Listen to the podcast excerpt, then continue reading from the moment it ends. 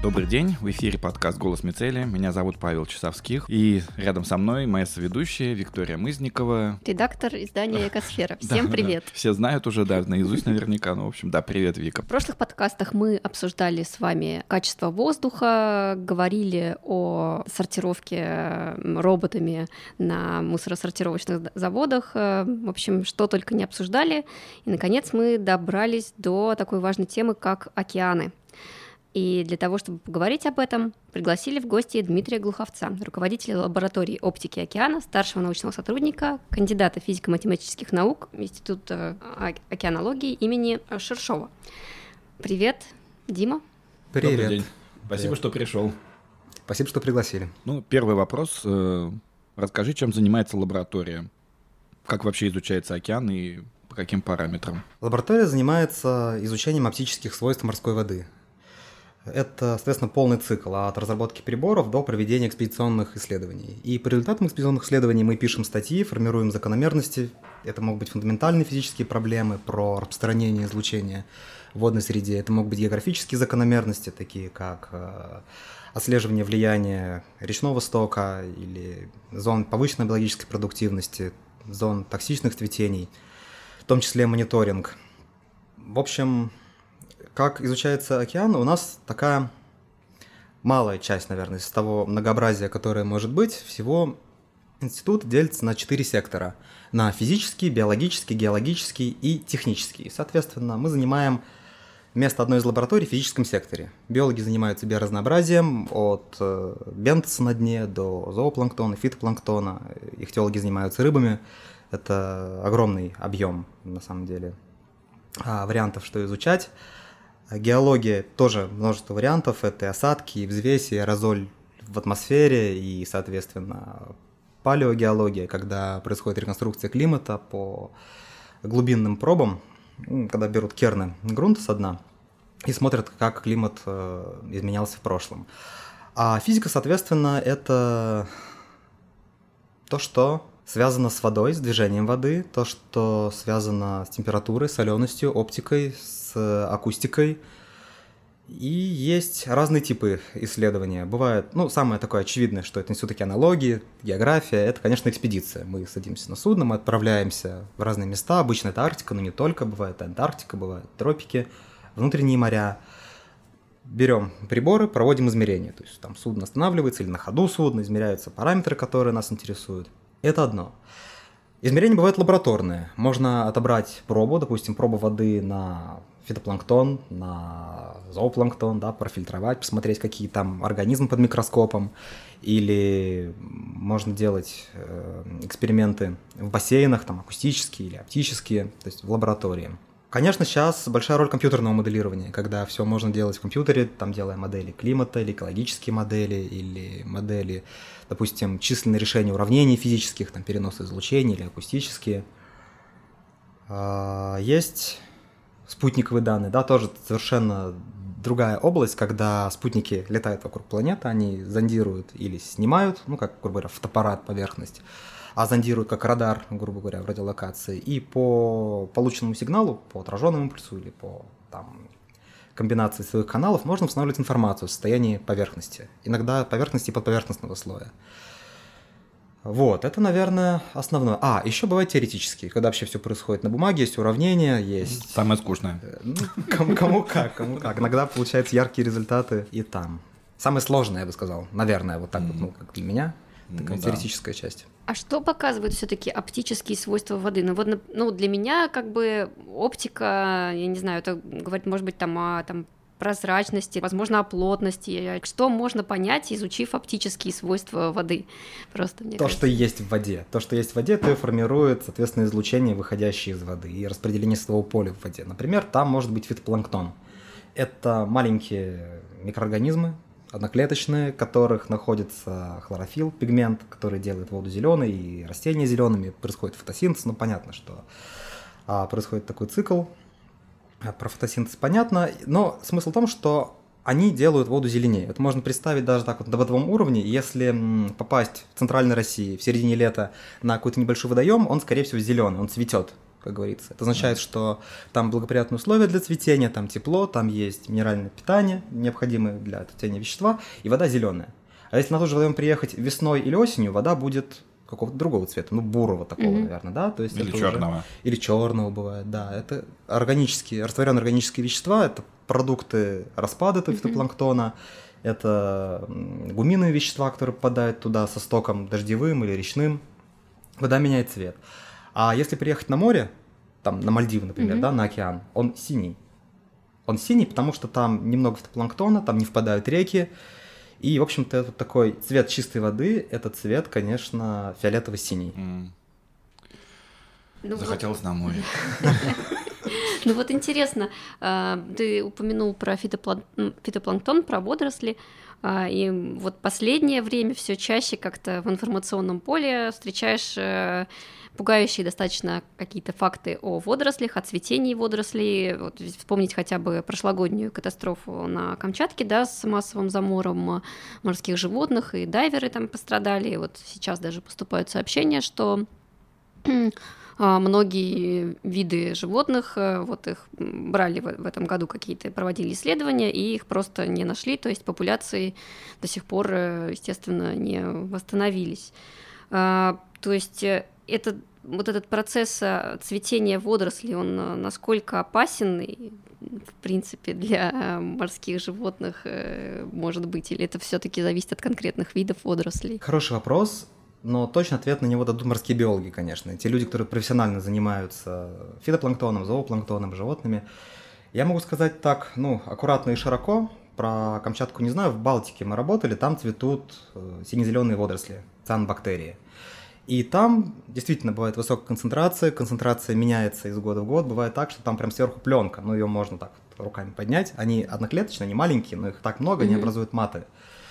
И дело в том, что вот эти скопления водорослей, они образуют токсины. Токсины вредят рыбам, птицам, и, соответственно, они могут попадать в организм человека, если есть рыбу, которая ела зоопланктон, который ел фитопланктон, этих бактерий.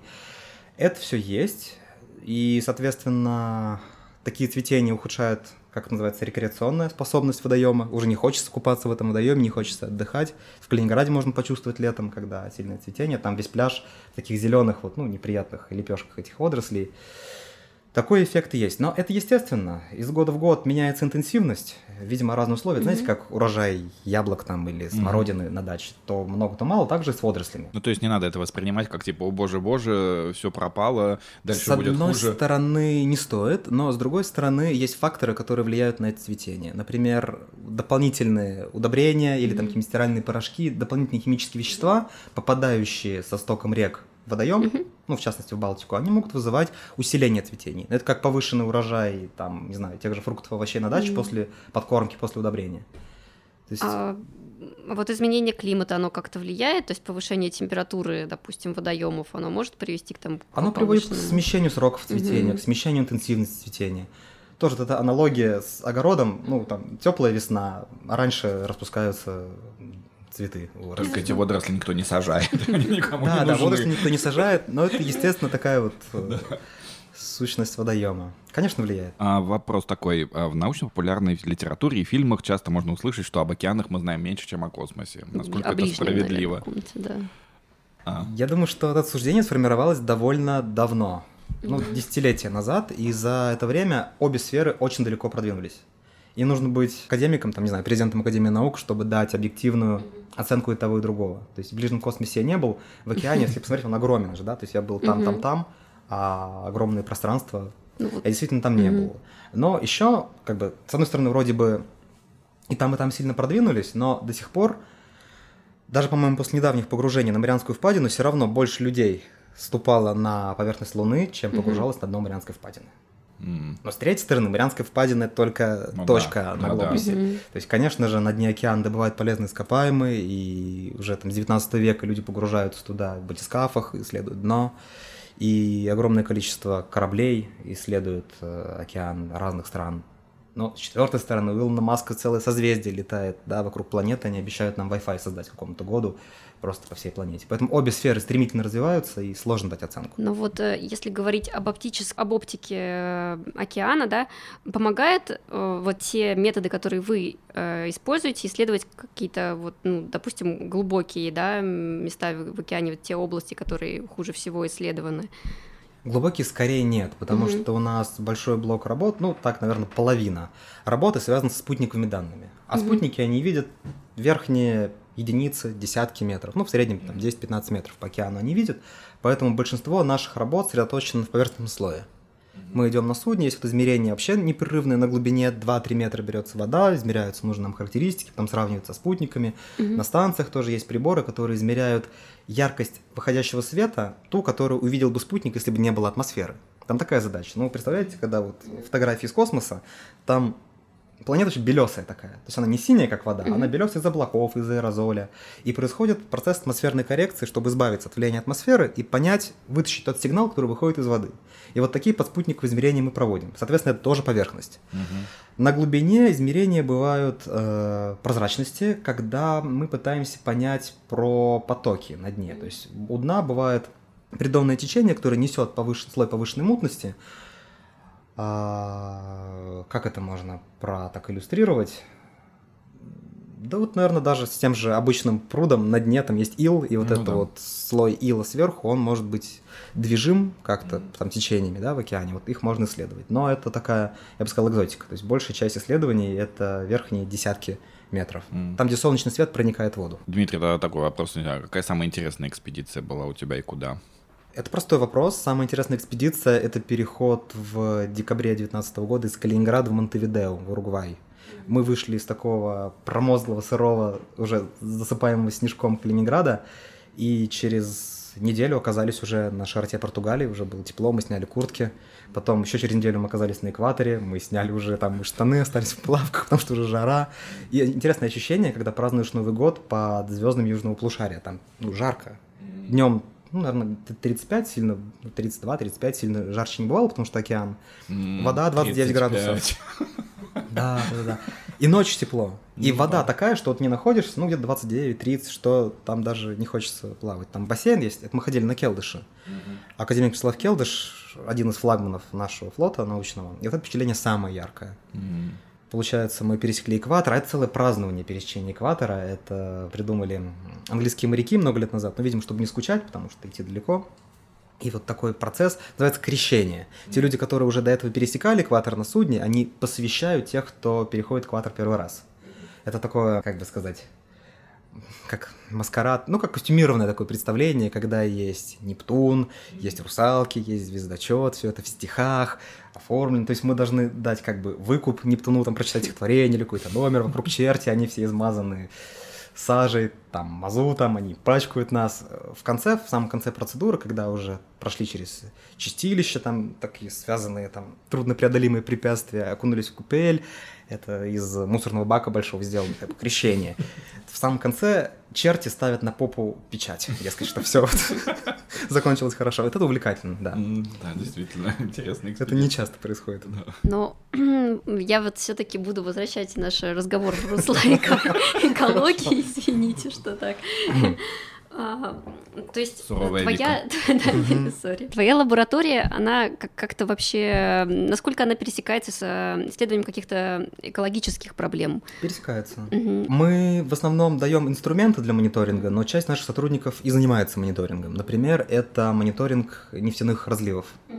Есть сервисы и возможности отслеживать нефтепроявления. Там разливы судов, разливы при перегрузке. У нас недавно был на семинаре доклад месяц назад, где наша новая сотрудница Светлана Клименко рассказывала о результатах, полученных в Сириусе. Они делали проект с ребятами в Сочи и нашли в районе Керченского моста. Там есть порт Тамань, там разгрузочный терминал, там, соответственно, рейдовая стоянка судов, которые стоят в очереди для прохода э, под мостом. Нашли множество регулярных загрязнений. Там есть загрязнение судов, есть загрязнение при разгрузке. Они говорят, что это может быть даже не нефть, а может быть пленки растительного происхождения, масло какое-нибудь, там, грубо перегружали, бочка разбилась, и пленка это видна. Есть места естественных нефтепроявлений, то есть где-то там, на дне, есть, как называется, СИП или грифон, разлом в земной коре, откуда сочатся нефтепродукты. Это легко понять, потому что из года в год в одном и том же месте они время от времени появляются. То есть суда пачкают в разных местах, а это в одном и том же месте. Вот, они это отследили, нанесли на карту за несколько лет, э, пишут статьи. Вот такой мониторинг мы выполняем. Кроме того, у нас есть атлас биоптических характеристик. Биоптические характеристики – это те биологические характеристики, которые влияют на оптику. Допустим, хлорофилл, он делает воду зеленой, там взвешенное вещество делает воду другой, органическое вещество делает воду коричневатой, как э, в лесных озерах. И есть э, карты, разные карты, среднемесячные, есть среднесезонные, там, за год, то есть можно смотреть аномалии, mm-hmm. насколько меняется, для шести российских морей. Это Баренцево, Карская, Белая, Каспийская, Черная и Балтийская. Угу. У нас не хватает ресурсов, чтобы отслеживать каждое море, каждый регион в реальном времени, но есть инструмент, есть сайт optics.ocean.ru, где эти карты выложены, и, соответственно, группы научно интересующиеся этой проблемой могут посмотреть, каким были там концентрации хлорофилла или взвешенные вещества 2098 даже года в некоторых морях, 2002 в некоторых других, по настоящее время. То есть это полностью открытые данные, и любой данные желающий открыты, может... Да. Это... Ну, на самом деле, секрет в том, что эти данные открыты американцами, что это насовские данные, но обработаны по нашим алгоритмам. Что есть просто тип данных, такие вот стандартные спутниковые данные о цвете океана, там, концентрация хлорофилла та же самая, но эти алгоритмы рассчитаны на открытый океан. Тихий, Индийский, Атлантический, там, где концентрация мало, и они вот отработаны там. А в наших морях есть ряд особенностей. Допустим, в Карском море речной сток там впадает 40% э, речного стока в Арктику просто в одном море. Там вода имеет другой цвет, коричневатый. Вроде море синее, как мы выяснили. Нет, в Карском море она вот такая бежевая. А в Черном море бывает цветение фитопланктона, калитофориды. Это надо, ну, проще показать картинку. Если смотреть из космоса, на море такие белые пятна Угу. Это называется бирюзовый цвет воды. Бирюзовый цвет воды вблизи, а сверху они такие белесые. И эти особенности, они должны быть учтены при разработке алгоритмов, и мы более 20 лет, наша лаборатория в смысле, старается это учитывать. И вот эти данные цены именно региональным таким подходом. Угу. А разливы на этих картах, наверное, нельзя посмотреть? Нет, это разные типы данных. И угу. мы... Я так перескакиваю, потому что здесь надо сделать микролекцию про типы данных. Вот спутниковые данные есть а, активного зондирования и пассивного. Активного это когда как радар посылает сигнал и возвращается, соответственно, импульс, сигнал обратного рассеяния, и там можно понять, что на поверхности. А нефть, она как работает? Она легче воды, у нее другое поверхностное натяжение, она разливается по поверхности воды и сглаживает шероховатости. Поэтому на вот этих радарных изображениях эти участки, где есть разливы нефти, они выглядят темнее. Угу. Если бы и не было, все было бы такое, ну, белесая такая рябь была бы, как, угу. знаете, в детстве, когда видеомагнитофон качается кассета, там такая вот рябь из черного mm-hmm. и белого, что такое. А если нефтяное пятно, то характерного контура более темная область из-за выглаживания малой шероховатости. Это радиолокация так работает. А вот карты по хлорофилу, они берутся в видимом диапазоне, Ясно. как фотоаппарат. То есть, вот, грубо говоря, чем зеленее вода, тем хлорофила больше. И разрешение там другое. Радиолокация десятки метров, 10, допустим, да, а у сканеров цвета, которые дают хлорофил, это километр, если это там предыдущего поколения. Сейчас 300-метровые есть данные. Но если пятно огромное, то, наверное, можно увидеть и в сканерах цвета, если пленка особенно толстая, если она влияет на оптику. Э, Дима, а вот э, сейчас э, разливы нефти, они в основном обнаруживаются именно с помощью таких вот спутниковых данных, ну, радио я имею в виду, да? Угу. Это самое есть... эффективное, угу. потому что они все погодные, они работают вне зависимости от облачности. Здесь важное отличие, что данные сканеров цвета Сейчас бы их не было вот в такой пасмурной Москве, потому что облака, и мы видим верхнюю грань облака. А радиолокация проходит под облако до поверхности, и это удобно. Кроме того, их много летает, они все время занимают съемкой. Угу. Так что это самое, пожалуй, эффективное средство для обнаружения нефтепроявления. Единственное, одно но. Мы не знаем, что это нефтепроявление. То есть можно предположить какой-то эффект, который также выглаживает поверхность, может быть, ветровой какой-то штиль, да, там интересный. Может быть, пленка вообще не нефтяная, пищевая, может, это масло там самое натуральное, какое-нибудь кокосовое, пальмовое, там бочка упала, да, судно. Чтобы понять, что это нефть, надо попасть туда, взять пробу понять, что это нефть. Это как бы проявление, нефтепроявление это называется всегда. Ну, мне просто интересен сам механизм вот э, обнаружения. Допустим, где-то большой разлив нефти.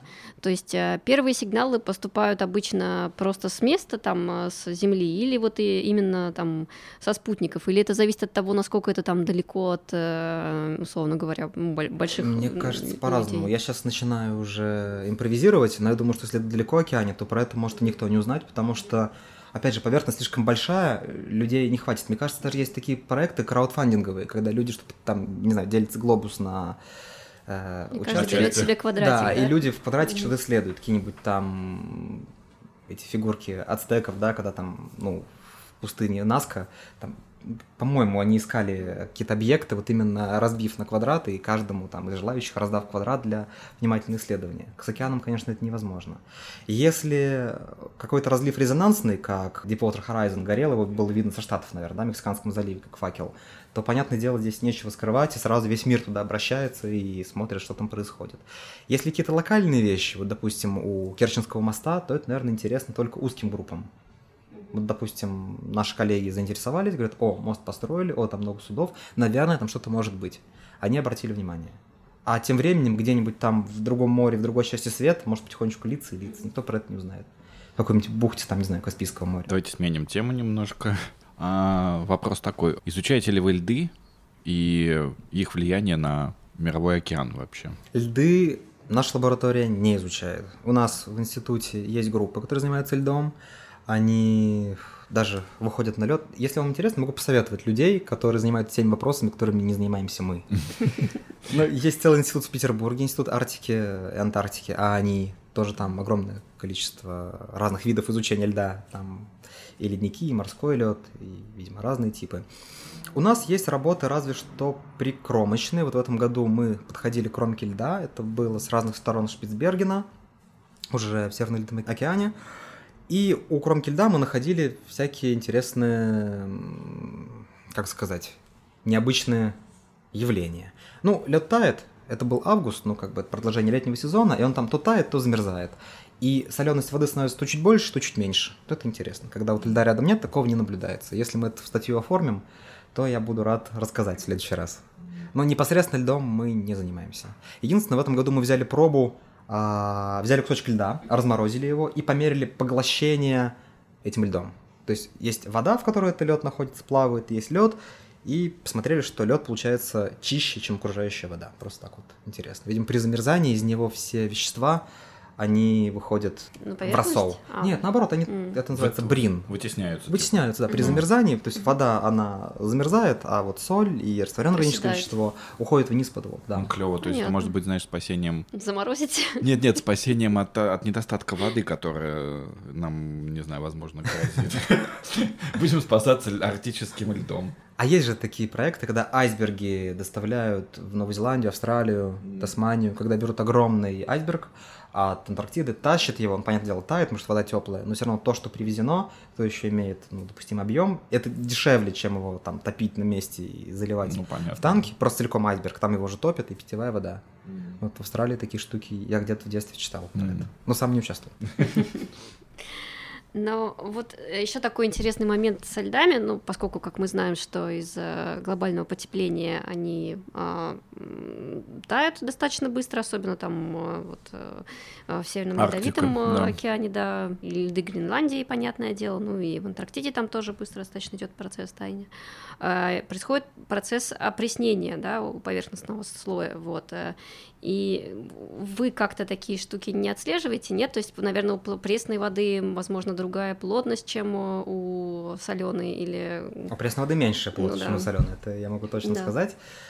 Но здесь, опять же, сложно говорить за, про глобальные процессы, да. Можно сказать про Карское море, в котором мы работаем уже несколько лет, там ситуация такая, что море, ну, то есть смотреть на глобус сверху, занимает ну, где-нибудь одну десятую, наверное, часть, одно из морей там есть, ну, ну Баренцево, да, да. Карское, mm-hmm. Лаптев, Сибирское, еще канадские, там, сектор Арктики, тоже много морей, но в одно это Карское море впадает 40% речного стока во всю Арктику. Там Обь, Енисей и несколько мелких рек, они формируют такой объект, который принято называть поверхностным опресненным слоем. Что это такое? Пресная вода существенно легче, чем морская. Достаточно легче, чем морская, чтобы не перемешиваться. И получается, за летний сезон возникает такая как бы лепешка, такой вот, вот слой воды, где-то глубиной 10 метров в середине и, соответственно, утончающийся к краям, который не перемешивается в течение сезона. И проблема в том для биологии, как считается, не наш результат, это результат ученых нашего института, что вот этот слой, как одеяло, экранирует нижележащие водные слои от взаимодействия с атмосферой. И что-то там не хватает, то ли кислород, то ли там чего-то еще. И вот этот слой одеяла, он как бы душит всю жизнь. Это была загадка. Два моря рядом, Баренцево и Карское, разделяет остров Новая Земля, два острова, да, архипелаг. В Баренцевом всегда ловится рыба, да, там уже ну, десятилетиями, да, там столетиями, наверное, моряки, рыбаки, поморы там, и в Норвегии ловят рыбу. В Карском море рыбы нет. Почему? Вот из-за этого губительного влияния пресного речного стока, который как одеялом закрывает и душит нижележащие воды. По площади он довольно большой, там угу. половину площади моря может закрыть к осени. Ого. Да, это интересно. Я никогда не слышал о таком эффекте. Ну вот, а мне просто стало интересно, можно ли как-то такое экстраполировать вот на э, процесс таяния ледников, или это слишком э, как бы такой будет э, вывод э, сильный? Натянутый. Сильный да. вывод. Здесь почему такой эффект сильный? Потому что в одно море из многих впадает 40%. А ледники, они, ну так вот просто, если из общих соображений, они огромные, океан вокруг огромен, и эффект будет, конечно же, слабее. Потому что это происходит не так интенсивно и быстро. Да, да, здесь да. прям сконцентрировано. Две огромных реки угу. сибирские с огромным водосбором впадают именно в одно море, которое еще изолировано от сильных штормов. Тут берега Новой Земли предотвращают это перемешивание. Почему они лежат? Да, этот слой 10-метровый лежит сверху, потому что нет сильных штормов. Ясно. И в других местах есть более сильные ветра, более сильные шторма, которые способны это перемешать.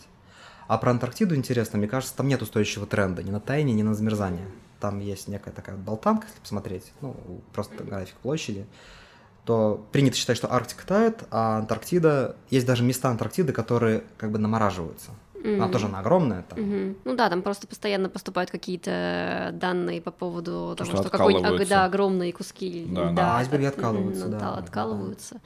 Да. Вот. Да, ну да, э, это, конечно, интересные процессы. Но вот э, когда ты сказал про Карское море, э, я тут вспомнила такое исследование, к сожалению, не помню, ну, кто-то из отечественных ученых его проводил по поводу того, как Обь, Енисей, да, несут с собой поток микропластика, которых у нас сейчас. Наверное, наши коллеги, да, я думаю, да, что... ваши коллеги, наверное. Вот. Пластик, да, сейчас тоже осознается как такая большая проблема для океанов. Вы как-то можете это мониторить, количество пластика, там вот эти э, так называемые там пластиковые острова, да, или даже как вот большое мусорное пятно, которым все, всех пугает. Э? Пятна не видел, пятна не видел. Любопытный факт, что если загуглить мусорное пятно, большое мусорное пятно, то на фотографиях, где груды мусора, там несчастные люди пытаются что-то с ним делать, всегда есть берег. Я вчера это сделал, то есть эти фотографии, ну, может быть, те, которые попались мне, они были сделаны у берега. И можно даже представить себе регионы планеты, где такие фотографии несложно сделать. Ну, где-нибудь в Юго-Восточной Азии, там от туристических мест отъехать на мотороллере полчаса. И там действительно много-много загрязнений. Это просто любопытно, на фотографиях там прибрежно. То есть, и если такое количество мусора в океане, я не знаю. А, мы работали... Что значит мы? То есть, опять же, наша лаборатория не занимается, потому что спутника их не увидеть. То ли он притоплен, то ли его не так много. Ну, я, я не видел таких исследований, чтобы по спутниковым данным находили проявление мусора, ну, микропластика, но мы на том переходе из Калининграда, Монтевидео, наши коллеги проводили исследования на микропластик. И вот там такой результат, что максимальное значение частиц а, по всему маршруту, то есть получается из Европы, мимо Канарских островов, островов Зеленого мыса и в Южную Америку, у Канарских островов было больше, чем в других местах. И вот если перевести на понятные единицы, то одна частичка на ванну воды. Mm-hmm. То есть набрать ванну воды, там одна частичка от полутора миллиметров и угу. ниже. А в других местах в океане там в 5-10 раз меньше. То есть надо набрать 5-10 ванн, чтобы посчастливилось или не посчастливилось оказаться угу. этим крошечным ну, кусочком пластика. Видимо, в водопроводной воде и больше, чем в океане. Может быть. Ну, с одной стороны, его несложно не заметить, но с другой стороны, сам факт, что он там есть, no. Ну. уже может настораживать. То есть в тысячи миль от берега какие-то частички пластика какие-то волокна. Ну, мы как в силу того, что мы работаем в экологическом издании, постоянно сталкиваемся с такими новостями. То есть э, были новости про то, что на, на Эвересте, например, находили э, частицы пластика, которые, видимо, туда занесло. Там, ну, на Эвересте там целые люди mm-hmm. замерзшие, скелетики лежат в оболочке из пластика. Ну, э, там... это да, но я имею в виду там... А, не, наверное, это было не про пластик, это у меня уже смешивается, это было про э, частицы дыма этих пожаров австралийских, которые донесло до туда. Может быть, да, да вот атмосфера. Вам надо самим выбраться из Москвы и принять участие в какой-нибудь такой экспедиции. Не обязательно в Тихоокеанское мусорное пятно, но хотя бы Да, нам бы хотелось, конечно. Да, было бы клево, особенно из этого, из Архангельска в Монтевидео. А вот уже в декабре, в декабре. Нас, правда, не берут, но в декабре будет. Там сейчас эти коронавирусные правила, ну, минус такой, что можно попасть на все 140 дней. Там хорошо мы пришли и улетели, а сейчас посадка в Калининграде и выход в Калининграде только в апреле, И это проблема. М. То есть нельзя будет выйти с корабля. Есть да? вероятность, что М. запретят, потому что, опять же, все вот эти неопределенные правила пандемии. Мы были Нас до. не отпустят на, сто- на такое Да, количество да, да. дней. Опасно. Да, на удаленке мы тогда не сможем с корабля работать, я думаю. Тут сколько контента будет, сразу приедете и все. Особенно, да, праздник перехода Да, да, да. целый отдельный выпуск. А потом Новый год еще. Ну вот э, мы все идем по каким-то проблемам океана, которых об- обнаружилось, наверное, очень много. И э, а, такой вопрос про коралловые рифы, да, то есть э, это постоянно обсуждается как важная проблема, что они а, белеют, да, и, то есть весь этот симбионтный организм он умирает, Остаются а, скелетики, Да, скелетики оста- белые. остаются скелетики. Вот. Такие штуки вы изучаете, или это все-таки совсем уже Было не прикольно их важно? изучать, съездить в Мгм. Австралию, пробовать там отобрать этих самых, ну, что-то... Был золотой век океанологии, 70-е годы, когда наши учителя ходили по всему миру. И действительно в кабинетах могут стоять кораллы. Сейчас это запрещено и считается как-то, ой, там кораллы риф повредили. А тогда, 50 лет назад, это было естественно. Когда останавливалось судно, и там кусочек этого коралла изымался, там он сушился и варивался. Тогда это было. Сейчас до кораллов мне очень далеко, проще их увидеть где-нибудь там, не знаю, в музее или там... Нет, В конечно. сувенирной лавке. Слишком сувенирной лавки, да. То есть слишком далеко от нас, не хватает на это сил. Но задача интересная. Вот по спутникам данным можно эту белизну смотреть, если глубин, если вода чистая, а глубина небольшая, можно их смотреть по спутниковым данным. Грубо говоря, интересно. они там, не знаю, не видны, когда все нормально, и они белые просвечивают, ну, увеличивают яркость, когда они погибают. И вот так можно производить мониторинг. И такие работы есть. Ну, не наши, а наших Ясно, ясно. иностранных коллег. Ясно. То есть как объект исследования это, конечно, интересная вещь. И как важность этого объекта тоже высокая, потому что там же процессы закисления, асидификации, и все это включается в глобальный углеродный цикл. Океан становится кислее, растворяются оболочки животных, в том числе кораллов, это влияет на сами кораллы, а газ СО2 влияет на всю атмосферу. То есть, конечно, это интересно. Если бы мы сейчас были бы в Австралии, то, может быть, ну, наверняка, да, мы занимались бы не Карским морем, а большим рифом. Да, это логично. Я не слышу, что в России кто-нибудь занимался барьерным рифом. Наверное, это такой безграмотный воп- вопрос, но у наших берегов вообще нигде нет э, кораллов, да, то есть там даже где-нибудь э, вот э, Должно на, на, на, на- на юго-востоке, самом там вот... э, Где-нибудь а, в а, Владивостоке, если да, кораллы. да, или Можно позвонить, южнее. спросить. Не знаю. Мне кажется, это прям тропические регионы должны быть. Да, Дмитрий, интересно. А, ну и напоследок мы всем задаем традиционный вопрос. Какая новость из мира экологии шокировала или обрадовала сильнее всего за последнее время? Ох. Есть, есть один нюанс, что я практически не читаю новостей. Я хотел подготовиться к этому. К этому а, Ну, посмотрели фотографию мусорного пятна, да. Да, мусорное пятно, я слышал про него. У меня была идея, можно ли его по спутниковым данным обнаруживать. Мне коллег предлагал, дескать, посмотри, можно ли. И ну, мы такой анализ провели, что ни одной работы про это нет. А если ни одной работы нет, то, видимо, и нельзя. В мире. Ну да, оно может быть притоплено, оно может быть, там мусорное пятно. Ну там же разрешение этих данных 10 метров. Вот если там по одной крышечке пластика плавает в этих 10 метрах, то есть как бы мусор-то есть, пятно есть, но ты его не увидишь. Чтобы увидеть, надо, чтобы там целая сетка, целая вязанка этого пластика плавала. Про мусорное пятно относительно известно, а про экологию, про экологию... Ну, про последнее время сложно сообразить, на самом деле. Не знаю, М, я не готов. Я понял. Очень, очень, очень плохо. Да, читайте наш э, онлайн-газету «Экосфера». Да, да, обязательно. Будете в курсе всех событий. Наверное, тогда мы прощаемся, да? Да, обсудили. выпуска. Э, На самом деле, я так чувствую, что к нашему выпуску потребуется маленький глоссарий, потому что э, я в некоторых местах так подвисал, и, в общем, я думаю, что наши слушатели тоже... Ну, надеюсь, это их заинтересует. Более того, возможно, у нас есть юные слушатели, которые выбирают себе профессию. Вот знаете, что можно пойти в Институт океанологии Шершова и начать путешествовать по миру и изучать Много всего интересного. да, воду, подводные организмы, подводные экосистемы и так далее и тому подобное. В гостях у нас был Дмитрий Глуховец, руководитель лаборатории оптики океанов. старший научный сотрудник, кандидат физико-математических наук Института океанологии имени Шершова. Спасибо большое, что пришли к нам. Спасибо. Очень было интересно.